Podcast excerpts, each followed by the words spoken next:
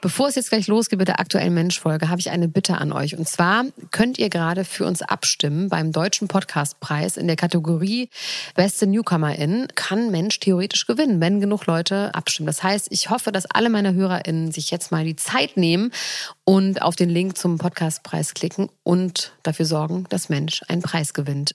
Den Link dazu findet ihr in den Show Notes. So, würde mich wirklich sehr, sehr freuen. Der Heiko bestimmt auch. Danke, ihr süßen Mäuse. Und jetzt geht's los mit der Folge. Mensch. Bildbeschreibung. Ein Selfie von Michael Wendler von unten aufgenommen. Linke Hand hält das Kamerahandy, rechte verdeckt den zurückgehenden Haaransatz. Das ist nicht von mir, ne? Sondern von einem Twitter-Handle namens Fragmente, getwittert am 17. Januar 2020 um 7.56 Uhr. So geht's weiter. Die Beine leicht gespreizt, eröffnet sich von unten ein Blick auf Hoden und irrigiertes Glied.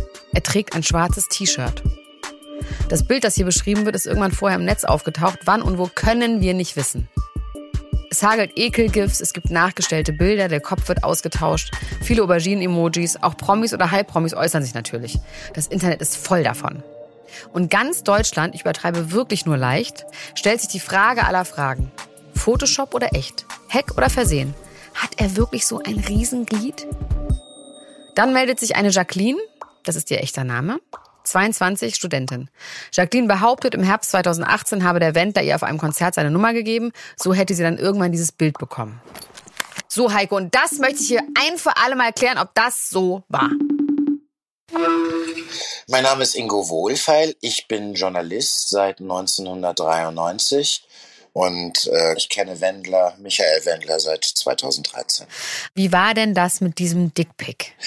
Als Claudia Norberg im Dschungel war, machte auf einmal ein Dickpick von Michael Wendler die Runde, was so niemand veröffentlicht hat, aber jeder sprach darüber, unter anderem bei Twitter.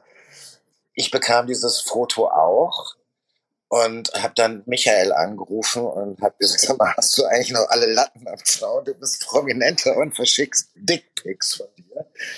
Und dann sagte er, ja, das sei ja eine ganz große Unverschämtheit. Das wäre ein intimes Foto für seine Frau gewesen. Und weil die jetzt im Dschungel so schlecht dastünde, hat die Managerin entschieden, von Claudia Norberg eben dieses Foto zu verbreiten. Das war so seine Argumentation. Und dann dachte ich mir so, die sind ja auch schon seit 17 Jahren zusammen gewesen. Nach 17 Jahren du dir nicht mehr solche Fotos. Und das sah schon, äh, sagen wir mal, recht äh, aktuell aus. Und dann habe ich tatsächlich die Managerin von Claudia Norberg angerufen, die früher auch mal die Managerin von Willi Herren war. Und die erzählte Folgendes. Also erstmal fing sie an zu lachen, als ich sie darauf ansprach. Und sie sagte, vor Jahren saß sie mal im Auto mit Willi Herren und zwei anderen Leuten auf einem Weg zu einem Konzert. Willi saß auf dem Beifahrersitz und äh, auf einmal piepte sein Handy, er bekam eine SMS und zeigte das Foto anschließend rum und sagte, ihr glaubt gar nicht, was Michael Wendler mir gerade geschickt hat. Also muss Wendler dieses Foto aufgenommen haben und aus irgendeinem Grund jemandem schicken wollen, aber er hat halt in diesem Augenblick ausgerechnet an Willi Herren gedacht und, und Willi dieses Foto geschickt. Und Willi Herren so eine Waffe in die Hand zu geben, ist ja auch ein bisschen wahnsinnig. Also ich weiß nicht, ob der Wendler seinen Irrtum bemerkt hat, aber das soll so die Genese dieses Dickpics gewesen sein. Und da ging es auch nicht um seine Frau, der er das schicken wollte. Du, ich sag dir mal, Ingo, ich weiß damit alles, was ich wissen muss, denke ich. Vielen Dank an dieser Stelle. Ja. Und wir steigen jetzt tief ein in die letzte und sechste Folge von Mensch Wendler.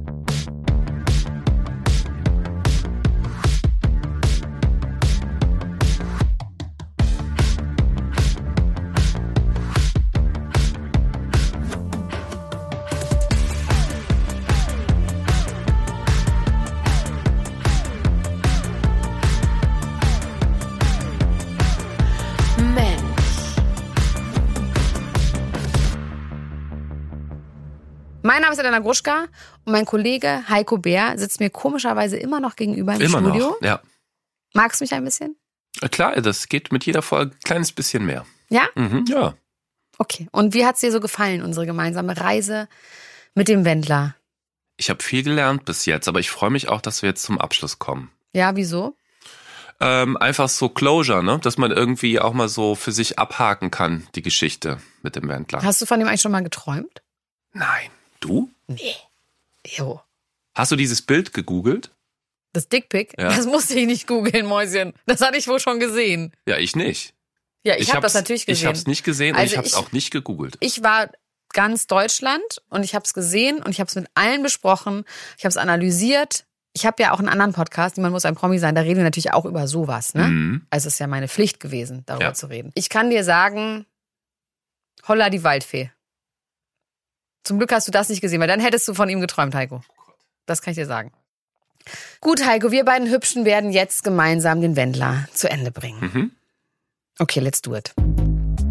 Wir haben mit Michael Skowroneks Kindheit und Jugend in Dienstlagen angefangen, haben von seinem Aufstieg erzählt, wie er der Wendler wurde, zu einem erfolgreichen Schlagersänger, zu einer komischen Kultfigur, die plötzlich medial allgegenwärtig war. Wir haben über seine Familie gesprochen, um die sich alle hassen. Und wir haben über seine unzähligen Prozesse gesprochen. Und das könnt ihr alles nachhören in den Folgen 1 bis 5, überall da, wo es Podcasts gibt. So, und nun treten wir ein in die späte Wendler-Phase, bis zu seinem selbstverschuldeten Karriere aus. Hoffentlich Karriere aus. Mhm. Für mich ganz persönlich beginnt die neue Ära des Wendlers damit, dass eine neue Frau, Frau, diese Frau Heiko, jetzt guck nicht so, sie ist eine Frau, Ich guck gar nicht. Ist Diese eine Frau. Frau- Sie ist eine Frau. sie ist eine Frau, heißt Laura Sophie Müller aus Miltern bei Tangermünde. Angeblich lernt er sie am 18. August 2018 kennen. Er ist 46 und sie ist 18 und damit zwei Jahre älter als seine Tochter. Der Wendler sagt später, er sei einen Monat nach ihrem 18. Geburtstag mit ihr zusammengekommen. Auf einer Party haben sie sich kennengelernt. Was für ein glücklicher Zufall, ne? Berli, aber vollkommen legal. Ich habe da übrigens was anderes gehört, Heiko. Was hast du da gehört? Aber Your Honor, Hearsay, soll ich sagen, ist nichts bewiesen. Ist, ja Kann man nicht wissen. ist einfach nur was, was du wiedergibst jetzt gerade. Ich gebe es wieder, weil laut Bild-Zeitung hat er sie schon mit 16 kennengelernt. Und zwar backstage bei einem seiner Konzerte, bei ihr da in der Gegend. Weil ihr Vater hat dieses Schlagerfestival organisiert, wo er aufgetreten ist. Und hat sie backstage gebracht, hat sie ihm zugeführt. Also der Vater hat sie dem Wendler zugeführt und sie haben ein Fanfoto gemacht. Als sie 16 war, gibt's jetzt erstmal nichts dran auszusetzen. Zugeführt. Möchtest du das so ausdrücken? Ja, er hat sie an die Hand genommen und dahin zugeführt. Aha, okay. Aber es ist kein richtiger Widerspruch, oder? Ich meine, es könnte ja sein, dass sie sich mit 16 kennengelernt haben, Ja. zwei Jahre in loser Verbindung geblieben sind und dann praktisch kurz nach dem 18. Geburtstag dann tatsächlich zusammengekommen sind. Naja, Cynthia? aber er sagte, er hat sie auf einer Party kennengelernt. Das würde ja heißen, dass sie ihn schon kannte von einem Fanfoto, dass es nur ein unverbindliches Fanfoto war. Was du jetzt gesagt hast, interessant, Heiko, war nämlich, dass sie lose in Verbindung geblieben sind. Das war nur eine reine Mutmaß. Hypothese. Also okay, dann haben sie sich auf jeden Fall offiziell, haben sie sich dann kennengelernt, als sie schon 18 war. Und dann kommen sie zusammen. Sie steht kurz vorm Abitur, aber first things first. Sie bricht ihre Schule ab und zieht zu ihrer großen Liebe Michael Wendler nach Amerika. Da ist er ja hin ausgewandert mit Claudia und Adeline. Vox berichtete. Am 12. Oktober 2018 geben Michael und Claudia erstmal das Ende ihrer Ehe bekannt. Ganz standesgemäß via Neue Woche. Es vergehen drei Monate und am 11. Januar 2019 verkündet der Wendler, dass er in einer neuen Beziehung ist. Eiko, wie findest du diese Chronologie so rein moralisch? Also August kennengelernt, Oktober getrennt, Januar Beziehung verkündet. Also wenn man es jetzt so sich erzählt, wirkt es natürlich so ein bisschen choreografiert im Nachhinein, oder? Was glaubst du? Ich glaube, dass es da Überlappungen gab. Die gibt es doch eigentlich immer. Genau, wie findest du das aber so rein moralisch? So wie ist dein moralischer Kompass an dieser Stelle? Ähm, nicht sehr eindeutig, ehrlich gesagt. Das passiert ja irgendwie andauernd so, oder? Ja. Also, ist Moral wollen wir auch mal über den Haufen. Also Moral, was die alte Beziehung angeht, die werfe ich auch mal über den Haufen. Also es gibt Bereiche beim Wendler, wo das Thema Moral echt eine Rolle spielt. Äh, hier jetzt für mich nicht so. Same. Heiko, komm, wir klatschen Guck mal, dass wir eine Geil, Meinung Heiko sind. einer Meinung. Hier ein paar Interview-Highlights aus dieser Phase. Claudia und Michael müssen natürlich der Öffentlichkeit darüber berichten. Das ist ja ihre Pflicht als Promis, ne? Damit wir auch wieder darüber berichten können. Das schulden sie ihren Fans ja nahezu. Claudia gegenüber Bild. Liebe ist keine Frage des Alters, sondern ob man sich körperlich zueinander hingezogen fühlt, charakterlich zusammenpasst und einen Seelenverwandten in dem anderen gefunden hat. Dass die neue Frau an der Seite meines Mannes erst 18 ist, habe ich erst vor kurzem erfahren. Als ich die aktuellen Bilder von den beiden gesehen habe, hat das natürlich viele Gefühle in mir ausgelöst. Ich denke, dass das jede Frau nachvollziehen kann. Das kann, glaube ich, auch jeder Mann Ja. nachvollziehen. Absolut. Michael kurz nach der Trennung von Claudia.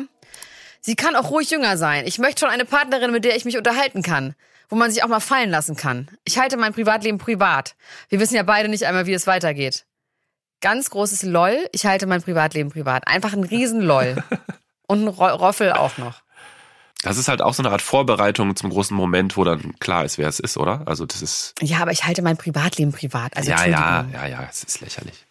Aber er glaubt vielleicht auch daran. Oder vielleicht heißt das, dass wir ihn nie wirklich privat gesehen haben. Und damit haben wir die Frage beantwortet, ob das alles authentisch war. In den Oh. Doku-Soaps. Big Reveal in letzter Folge hier. Das ist mindestens eine Bildschlagzeile. So. Tochter Adeline im Internet. Ich konzentriere mich auf meine Ziele und versuche den Rest zu ignorieren. Das ist gut, Adeline. Mach das mal bitte. Ich glaube, das ist das Beste für sie. Sie hält es aber nicht durch, ne? Muss man ja auch sagen. Das gucken wir gleich mal. Claudia, ich fokussiere mich zurzeit auf unsere Tochter, die auch mit der neuen Situation erstmal zurechtkommen muss. Nochmal zwei Wochen vergehen und dann gibt es ein großes Interview mit Claudia in der Bunten. Heiko, du hast das bitte einmal gelesen. Genau, ich habe das gelesen, das ist sehr lang. Ähm, und ich habe hier so ein paar Highlights. Äh, die präsentiere ich dir und du kannst dann ja mal kommentieren. Do it. Ich fühle mich innerlich immer noch zerrissen. Es ist für mich nicht leicht zu verstehen, dass sich mein Leben so verändert hat. Eine Beziehung, die so lange gehalten hat, kann man nicht in ein paar Monaten vergessen. An manchen Tagen fällt es mir schwer, meine Gefühle zu kontrollieren und weiterhin tapfer zu sein. Für mich wird es lange dauern, bis ich das wirklich realisiert und verarbeitet habe. Das tut sie mir jetzt leid. Da Ich habe hab ich wirklich Mitgefühl. Das, oder? Das ist, die leidet. Die war wirklich glücklich mit dem. Also sie wirkt in ihren Interviews für mich viel glaubwürdiger und authentischer als er. Ja. Ist, ist ein bisschen traurig. Vielleicht ist er auch einfach ein Psychopath. Hm? Ich lese mal weiter vor. Ja. Ich habe mich damals in einen Jungen verliebt, der so lieb, so natürlich und so rücksichtsvoll war. Ohne Ruhm und ohne Geld. Mir war es egal, ob er einen Job hatte oder mit dem Fahrrad zu mir gekommen wäre. Ich liebte ihn für das, was und wie er war. Ich liebte ihn als Mensch. Ich hätte und habe aus Liebe alles für ihn getan. Oh. Das kann man sich gar nicht vorstellen eigentlich so richtig, oder? Dass, dass jemand so über den Wendler spricht. Lieb, natürlich, rücksichtsvoll. Das sind alles so Beschreibungen. Na, die waren 30 Jahre zusammen, ne? Das ist schon wirklich lang.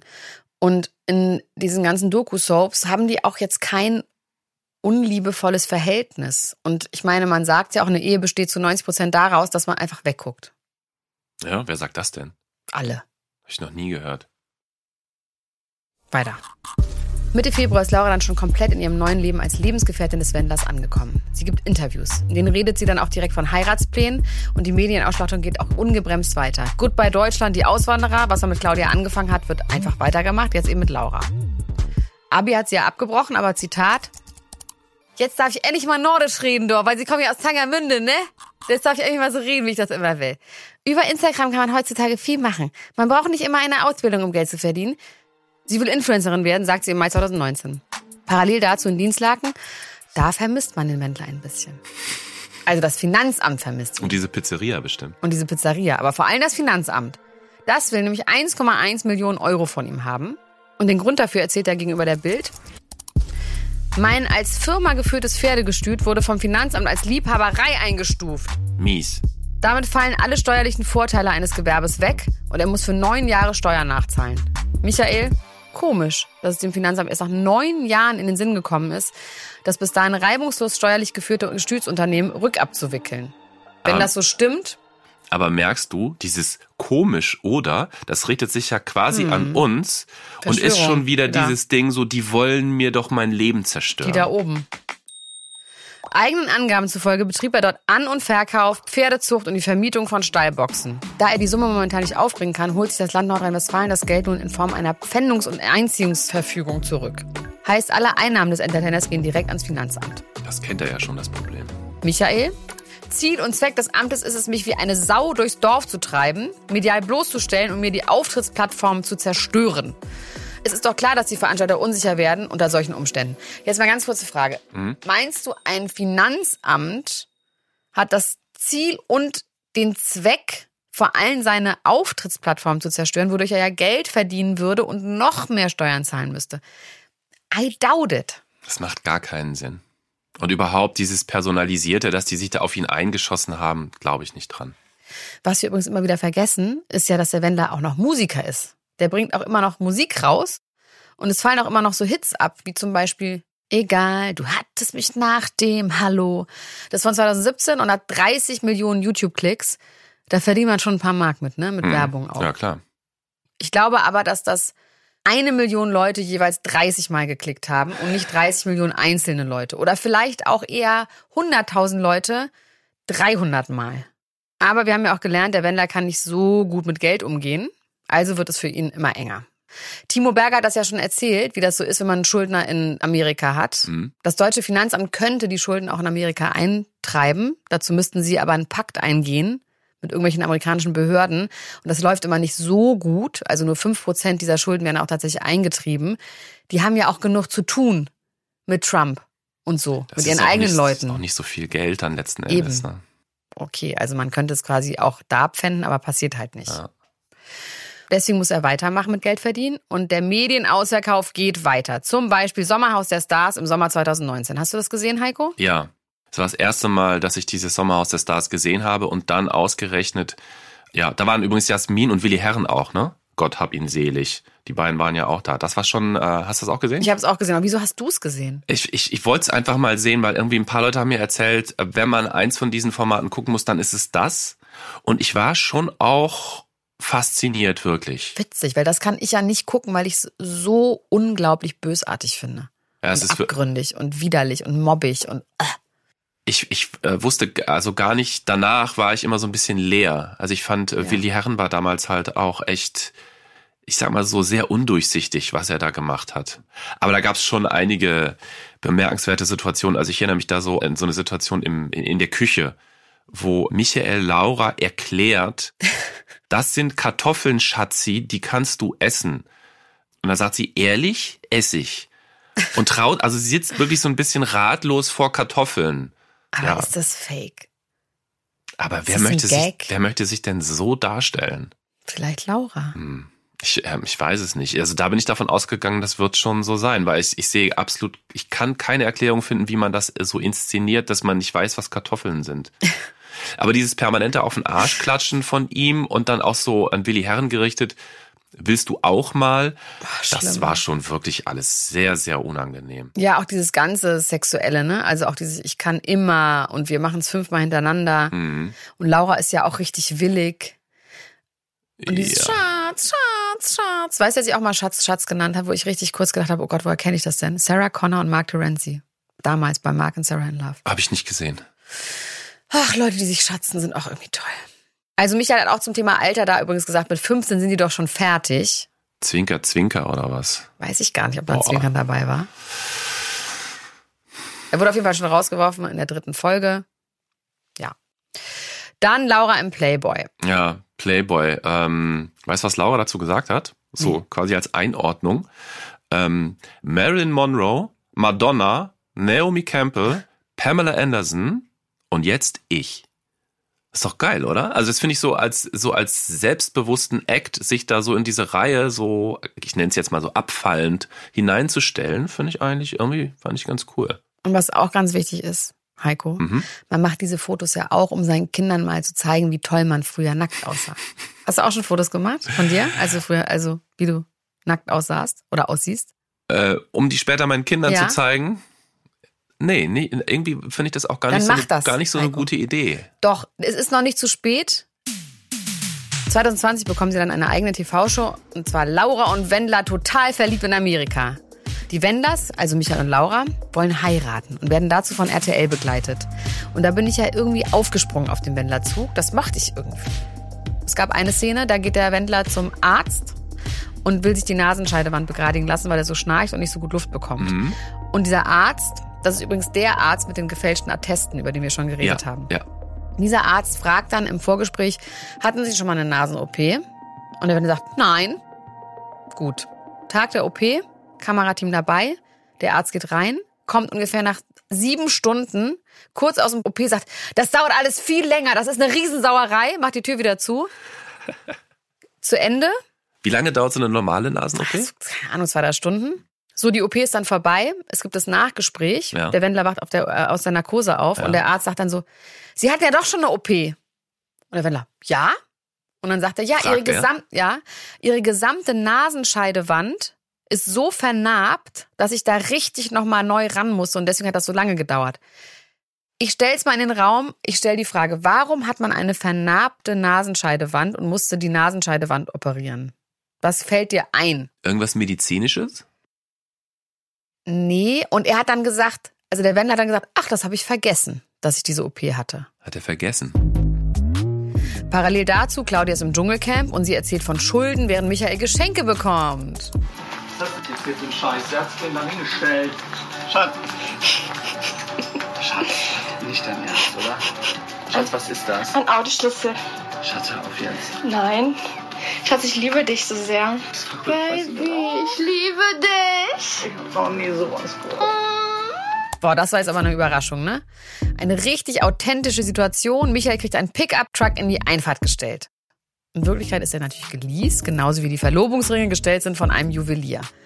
Am 19. Juni 2020 heiraten sie dann in den USA alleine und ohne Gäste. Die können ja wegen Covid nicht anreisen. Ja. Und jetzt ein kleiner Funfact, Heiko, zu der Hochzeit. Der Wendler, das ist ja ein Künstlername. Mhm. Er heißt ja in echt Norberg. Norberg. Genau. Er heißt Michael Norberg. So, und was passiert jetzt? Laura nimmt natürlich den Namen ihres Mannes an in ihrer 50er-Jahre-Manier und heißt ab sofort Laura Sophie Norberg. Bei Insta benennt sie sich dann auch so. Da gab es natürlich von Claudia ein Statement, was ich auch total verstehen kann. Es ist meiner gesamten Familie und meinem verstorbenen Vater gegenüber so unfair. Ich empfinde das als egoistisch, oberflächlich, künstlich und rücksichtslos. Und sie bittet Laura aufrichtig darum, diesen Namen nicht anzunehmen oder beziehungsweise ihn nicht öffentlich zu machen. Und das macht sie dann auch bei Insta, benennt sich dann wenigstens nach vier Wochen wieder um. Also wirklich sensibel ist das jetzt wirklich nicht. So, jetzt atmen wir mal ganz kurz durch. Das ist ja auch schon ganz schön dolle alles in seinem Leben, ne? Auch wenn ich kein Mitleid habe, weil viel davon ja auch hausgemacht ist. Eigentlich fast alles, ne? Ja. Dann kommt Corona. Ein großes Problem im Jahr 2020. Wir erinnern uns, alles liegt brach, keine gute Zeit. Und vielleicht, aber nur ganz vielleicht, wer weiß es schon so genau, ist dann der Zeitpunkt, wo bei Michael Wendler eine Sicherung durchbrennt. Jetzt beginnt sie wirklich die allerletzte Phase vom Wendler. Und nur um eins klarzustellen, Heiko, bitte. Ja, genau. Also wir wollen mal hier klar machen, dass wir uns komplett distanzieren von diesem Gedankengut, das jetzt gleich kommt.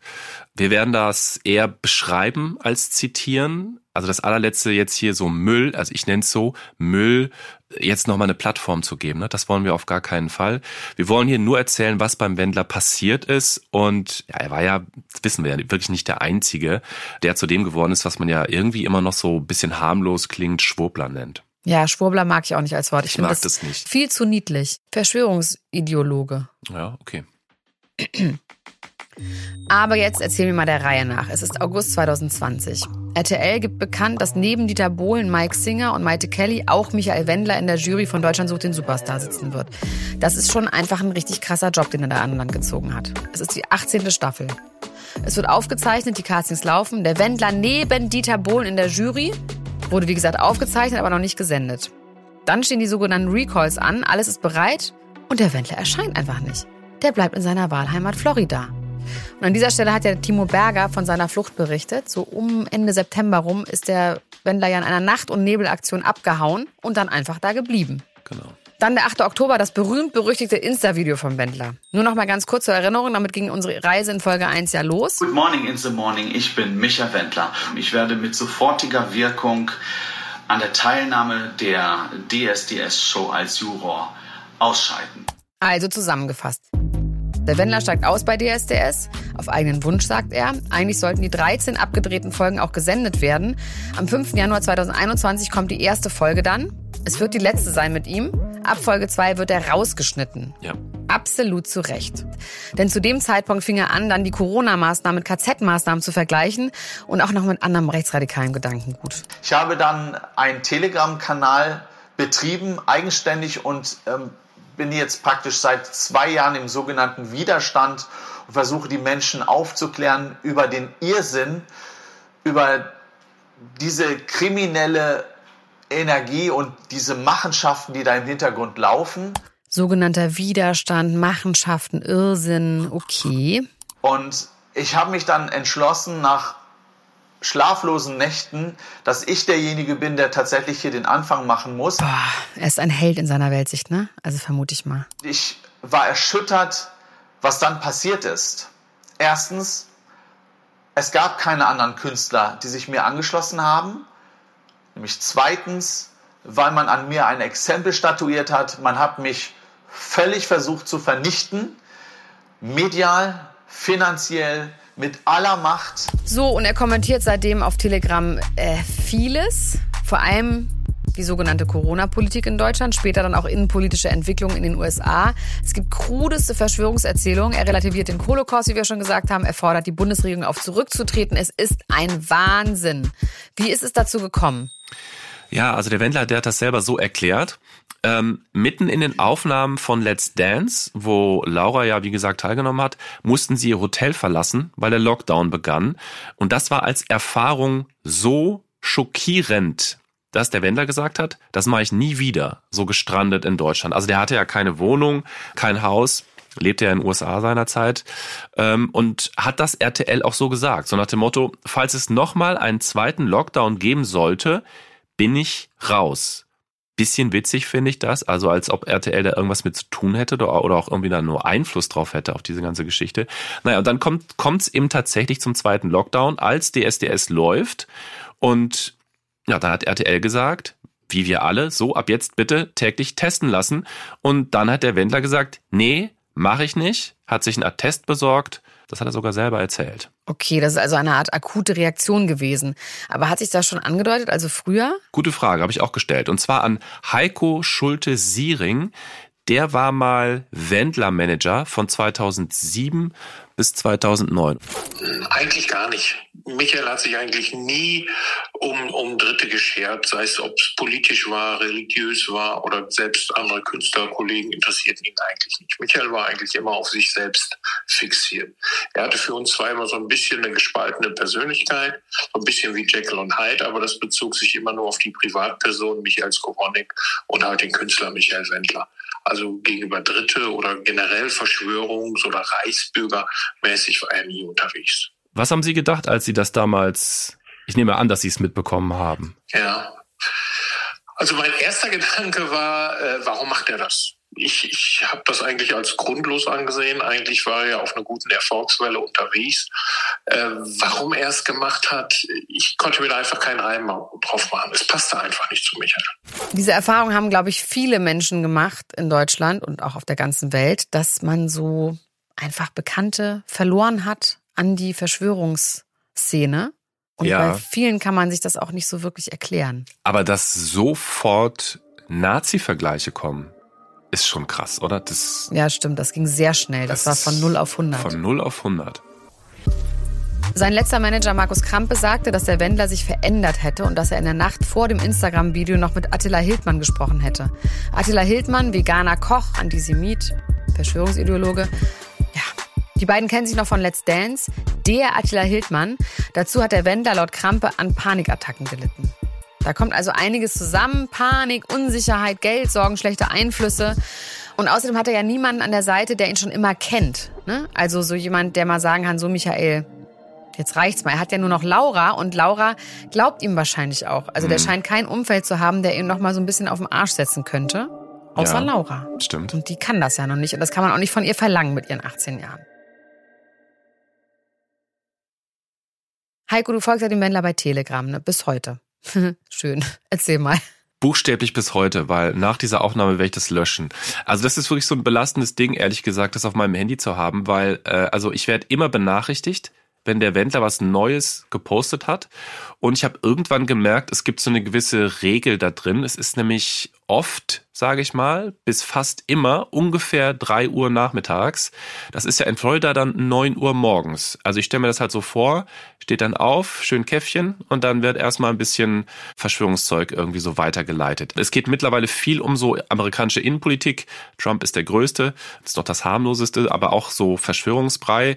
Und äh, die Quellen, sage ich jetzt mal in Anführungsstrichen, die er da nutzt, das ist schon auch ein sehr enger Rahmen. Da gibt's diese ehemalige Tagesschau-Sprecherin Eva Herrmann, der Rechtsanwalt Rainer Füllmich, eben Attila Hildmann, noch so ein paar andere. Also das ist wirklich so eine Verschwörungsbubble im Grunde, in der er sich befindet und da ist er irgendwie drin und die pusht er und das ist eben Teil seines Outputs. So, ne? Und wie viel äh, Follower hat er oder Abonnenten? Äh, ich glaube 120.000 hatte er jetzt irgendwie so als letztes. Und dann kommt auch immer noch sowas gesponsertes zwischendurch.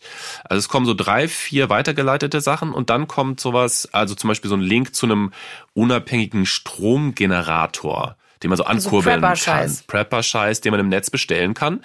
Und der Wendler verdient dann daran, wenn jemand das über seine Seite halt irgendwie macht. Und sein Ex-Manager, Schulte Siering, der hat eine eigene Theorie dazu.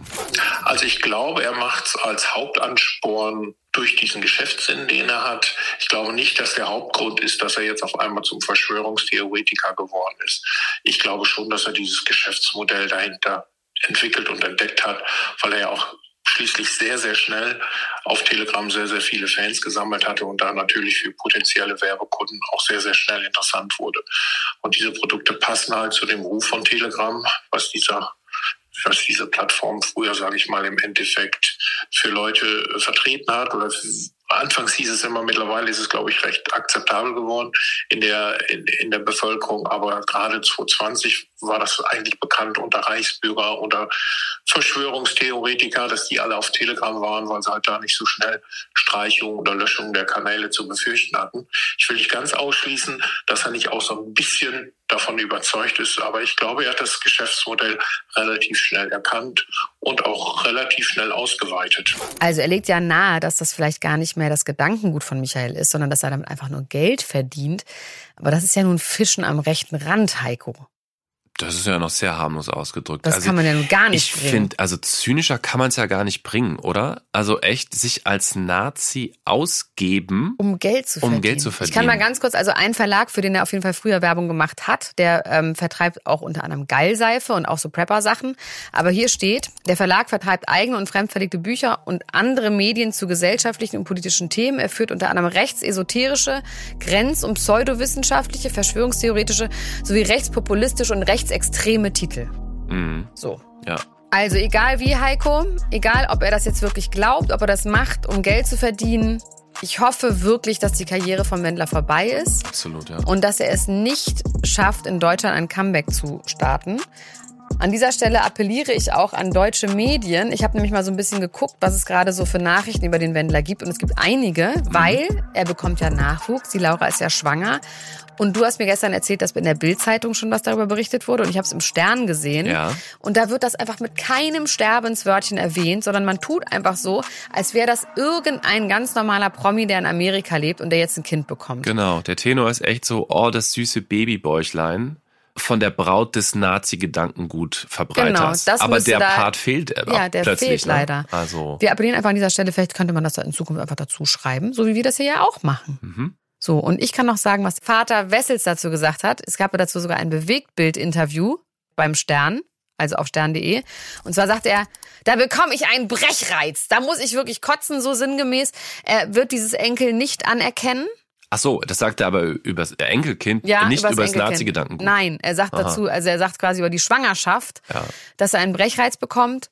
Er möchte dieses Kind nicht kennenlernen. Mhm. Was er dann auch noch sagt, was wirklich schlimm ist, ist, dass er Laura deswegen so verachtet, weil sie sich ausgezogen hat im Playboy. Vollkommen absurd auch. Also nicht, dass sein Sohn offensichtlich ein Nazi ist, antisemitisch ist, sondern dass Laura sich ausgezogen hat im Playboy. Das ist hier das, was man irgendwie bemängeln kann. Wer auch zu Wort kommt, und jetzt guckst du, Heiko, ist die Schwester Bettina. Oh, Die, die ja sonst nicht so viel im Rampenlicht steht. ja, und die haben nämlich Kontakt ab und zu. Und die freut sich total, dieses Enkelkind mal kennenzulernen. Naja, okay. Das Tischtuch ist noch nicht ganz zerschnitten. So, was macht er sonst noch? Heiko, du bist ja ab dem Zeitpunkt raus, wo seine Karriere beendet wurde, offiziell. Ich bin ja im Boulevard, ich habe noch ein bisschen weitergemacht. So, und zwar verdient der Wender nicht nur Geld mit Werbung auf Telegram, sondern sie haben auch einen OnlyFans-Account, das hast du wahrscheinlich auch mitbekommen, wo sie so halb erotische Bilder von Laura verkaufen. Das ist nicht explicit, also es gibt keine Nippel, es gibt keine geöffneten Beine, es gibt manchmal so ein Po und so eine Hand, die dann leider vom Wendler ist. Das müssen die Leute dann einfach mit in Kauf nehmen, dass der Wendler ihr dann so auf den Arsch haut.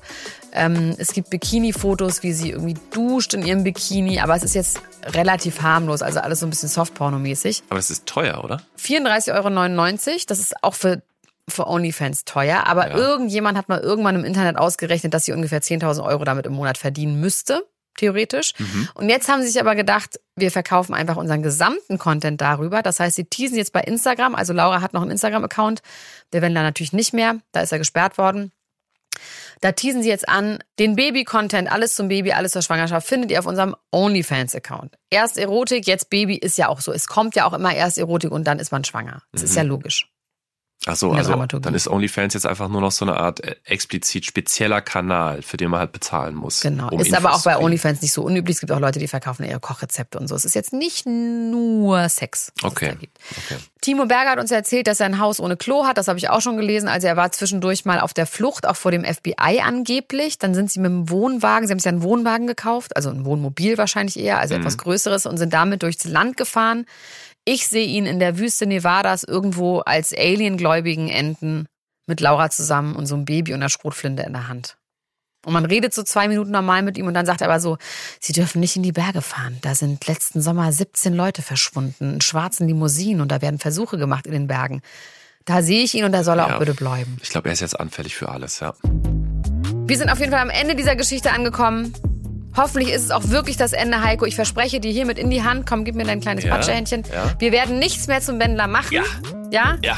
Wir haben die Geschichte erzählt Ja. von einem Jungen aus Dienstlaken, der es irgendwie auf den Schlagerthron in Deutschland geschafft hat, der plötzlich unfassbar berühmt wird, der permanent und überall in den Medien zu sehen ist, zu hören ist, der dauernd Ärger hat wegen Geld und sich mit seiner Familie und den meisten Weggefährten verstritten hat und der dann ganz falsch abbiegt und sich in Verschwörungsideologien verstrickt und mit Antisemiten und Rechtsradikalen sympathisiert.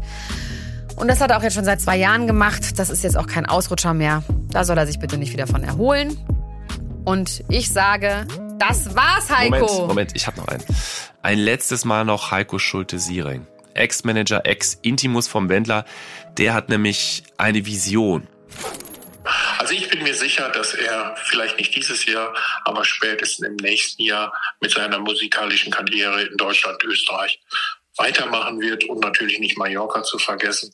Ich glaube, gerade als, als Künstler hat man es heutzutage leichter, eine Verschwörungstheorie später zu entschuldigen oder ein bestimmtes Verhalten, was man am Tag gelegt hat, äh, zu revidieren, indem man halt in eine große Talkshow geht in Deutschland, letztendlich sich einmal für sein Verhalten entschuldigt, am besten aus der Betty Ford Klinik in einem weißen Kittel wie in jeder Zahnpasta-Werbung, einen Arzt neben sich sitzen haben, der einem eine gewisse Schizophrenie oder eine Krankheit im Endeffekt bestätigt und in dieser Talkshow wird sich dann einmal nett entschuldigt und irgendwann wird dann der neue Titel von Michael Wendler angekündigt. Also ich bin mir ganz sicher, dass Michael Wendler eines Tages wieder in Deutschland auf den Bühnen stehen wird. Ja.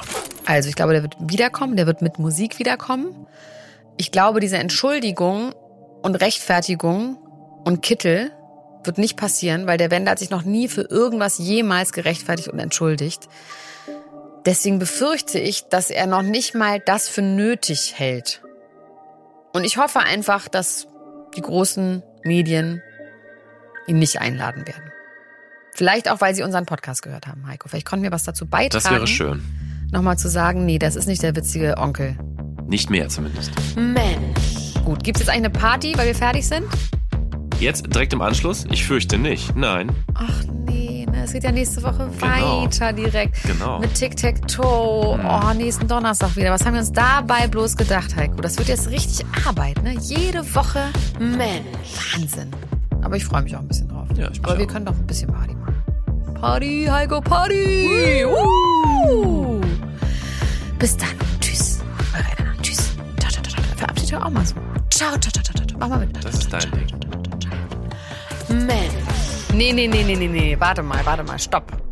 Das war unser Ende. Das war ja auch irgendwie rund. Und dann wache ich am 14. März auf, habe 700 Anrufe in Abwesenheit und 3000 Nachrichten bei Instagram und lese dann diese Schlagzeilen. Comeback im TV. RTL 2 gibt Verschwörungsideologen eine eigene Show. Der Wender hat uns überholt, denke ich. Wir wollten doch mit diesem Podcast dafür sorgen, dass er nie wiederkommt. Und jetzt das. Was ist passiert? Er hat offenbar eine Showidee gehabt, hat die überall angeboten und RTL 2 hat tatsächlich zugegriffen. Der Sender verspricht tiefe Einblicke ins Leben werdender Eltern. da lacht der Heiko. tiefe Einblicke. Zu diesem Zeitpunkt ist es anderthalb Monate her, dass der Wendler bei Telegram einen Post teilt, der Bundeskanzler Scholz und Adolf Hitler gleichsetzt. Er geht allerdings nicht darauf ein, also auf gar nichts, was er so gepostet und gesagt hat in den letzten zwei Jahren. Es gibt nur ein knappes Statement. Von einigen meiner Äußerungen der Vergangenheit möchte ich mich klar distanzieren. Aha, okay. Und von welchen genau? Und wieso? Und wieso hast du diese Äußerung überhaupt gemacht? Und wie kam es denn zum Sinneswandel innerhalb so kurzer Zeit? Beziehungsweise gibt es überhaupt einen Sinneswandel? Viele Fragen, wenige Antworten. Der Telegram-Kanal wird geschlossen. Was dann passiert, hat mich einigermaßen überrascht. Die Ablehnung in Social Media, in den Medien überhaupt, ist riesengroß. Die Motherfucking Geissens drohen sogar damit, die eigene Show bei RTL 2 zu beenden. Die Geissens, unsere große moralische Instanz. Good times, ne? Weil die haben sich ja in der Vergangenheit auch nicht gerade mit Ruhm bekleckert. Aber hier lagen sie mal richtig. RTL 2 ist offenbar komplett überrascht. Hä? Hm? Moi? Hm? Sogar Schwester seiner RTL distanziert sich und möchte die Wender-Show nicht in ihrer Mediathek haben. Konsequenz? Am 15. März, 24 Stunden später, zieht RTL 2 die Reißleine, entschuldigt sich. Comeback abgeblasen. Und der Wendler? Der schreibt, ich möchte an dieser Stelle zuallererst einmal klarstellen, dass ich kein Rassist oder Antisemit bin und auch nie war. Auch bedauere er heute viele, in Anführungsstrichen, seiner Äußerungen. Wendler bittet aber um eine Chance. Das sind doch leere Worte, Heiko, vage. Vollkommen egal. Es bleibt dabei. Comeback abgesagt. Und was macht der Wendler? Verfällt in alte Muster. Einstweilige Verfügung. So, Heiko. Wir machen jetzt ein kleines Interview mit den Volksverpetzern. Und zwar mit Gordana und Marcello. Die sind hier am Telefon. Hallo, ihr beiden. Mhm. Erstmal. Hi. Hi. Hallo. Könnt ihr uns erstmal sagen, was ist denn der Volksverpetzer? Ja, das kann ich mal kurz sagen. Ähm, Volksverpetzer ist quasi ein Anti-Fake News-Blog. Wie habt ihr darauf reagiert, als es hieß, es gibt ein Comeback? Habt ihr damit gerechnet oder seid ihr aus allen Wolken gefallen? Wir waren überrascht, natürlich. Wir waren überrascht, dass ihnen jemand eine Bühne bieten wollte. Ich habe da schon eine riesige Screenshot-Sammlung über unschöne Dinge, die er gesagt hat.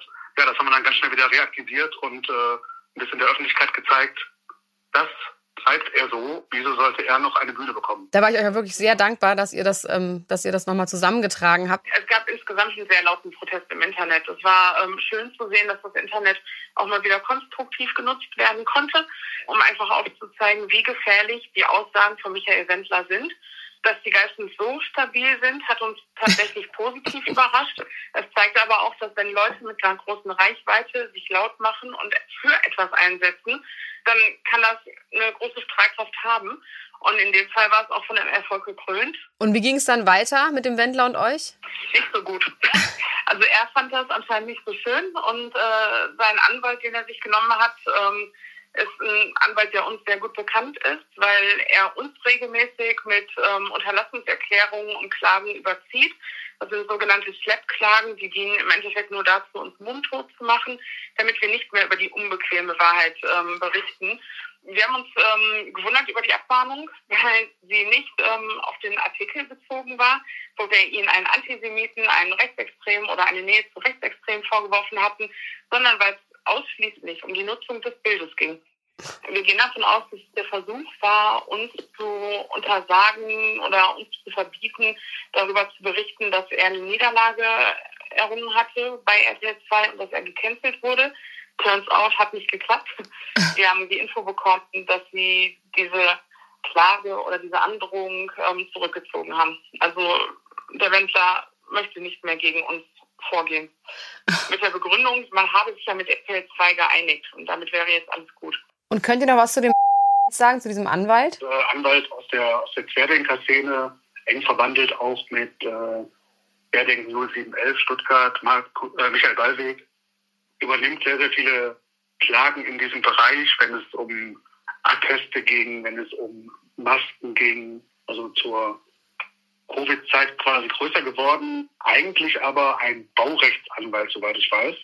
Also völlig, völlig fachfremd. Als jemand, der nicht in der Querdenker-Szene aktiv ist, würde man diesen Anwalt überhaupt kennen und überhaupt äh, beauftragen? Überhaupt gar nicht. Es ist vorher auch nie in Erscheinung getreten. Also ich meine, weil der Wendler will sich ja eigentlich, hat er ja gesagt, ein bisschen davon distanzieren von all dem, beauftragt aber dann letzten Endes doch wieder jemanden aus der Querdenker-Szene. Ist das richtig zusammengefasst?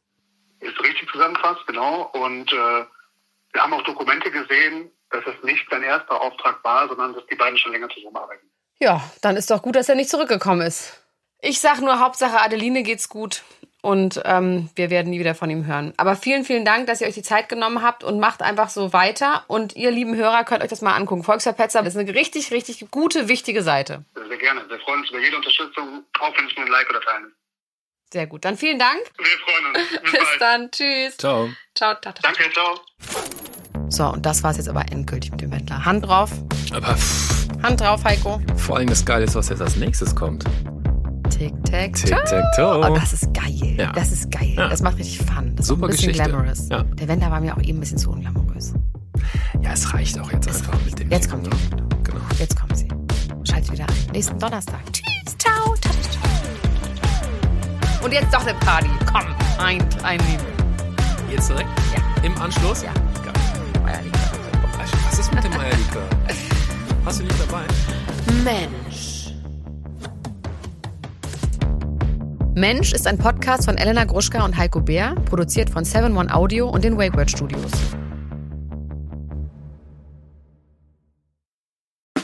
Der 7-One Audio Podcast-Tipp. Mein Name ist Paul Ripke und heute geht es um den Podcast AWFNR. Alle Wege führen nach Ruhm. Der Paul Ripke Podcast, das ist ein Gesprächspodcast für seichte Unterhaltung. Also du lauschst zwei Menschen, manchmal auch drei, bei einem Telefonat oder einem Gespräch dabei zu, wie sie darüber labern, was in ihrer letzten Zeit so abging. Bei AWFNR rufe ich Leute aus meinem Telefonbuch, interessante Freundinnen aus aller Welt an, neben Poldi, Lola Weipert, Bowser kommen hier auch regelmäßig, Chrissy Martin und Caro Kauer zu Wort. Oder eben auch Menschen, die einfach mich begeistert haben. Jonas Deichmann war da, Jan Ulrich, mit dem habe ich gesprochen. Und grundlegend weiß ich nicht ganz genau, was da in der Zukunft passiert, aber ich rufe Leute an, die ich in der Woche vielleicht auch mal kennengelernt habe und die mich inspiriert haben, um vielleicht euch da draußen auch ein ganz klein bisschen zu inspirieren. Jedes Gespräch überrascht zumindest mich jedes Mal aufs Neue und manchmal kommt sogar dabei raus, dass ich danach mich für ein Praktikum bei Big FM bewerbe und vielleicht sogar das eine oder andere berufliche Erfolgserlebnis feiern darf. Danke, Lola, dafür. Schon mal. Also jeden Dienstag um 16.20 Uhr deutscher Zeit, 420 und so, gibt's eine neue Folge AWFNR. Und wenn du die nicht verpassen willst, dann abonniere jetzt den Podcast auf dem Podcast-Player deines Vertrauens. Viel Spaß beim Hören von Alle Wege führen nach Ruhm.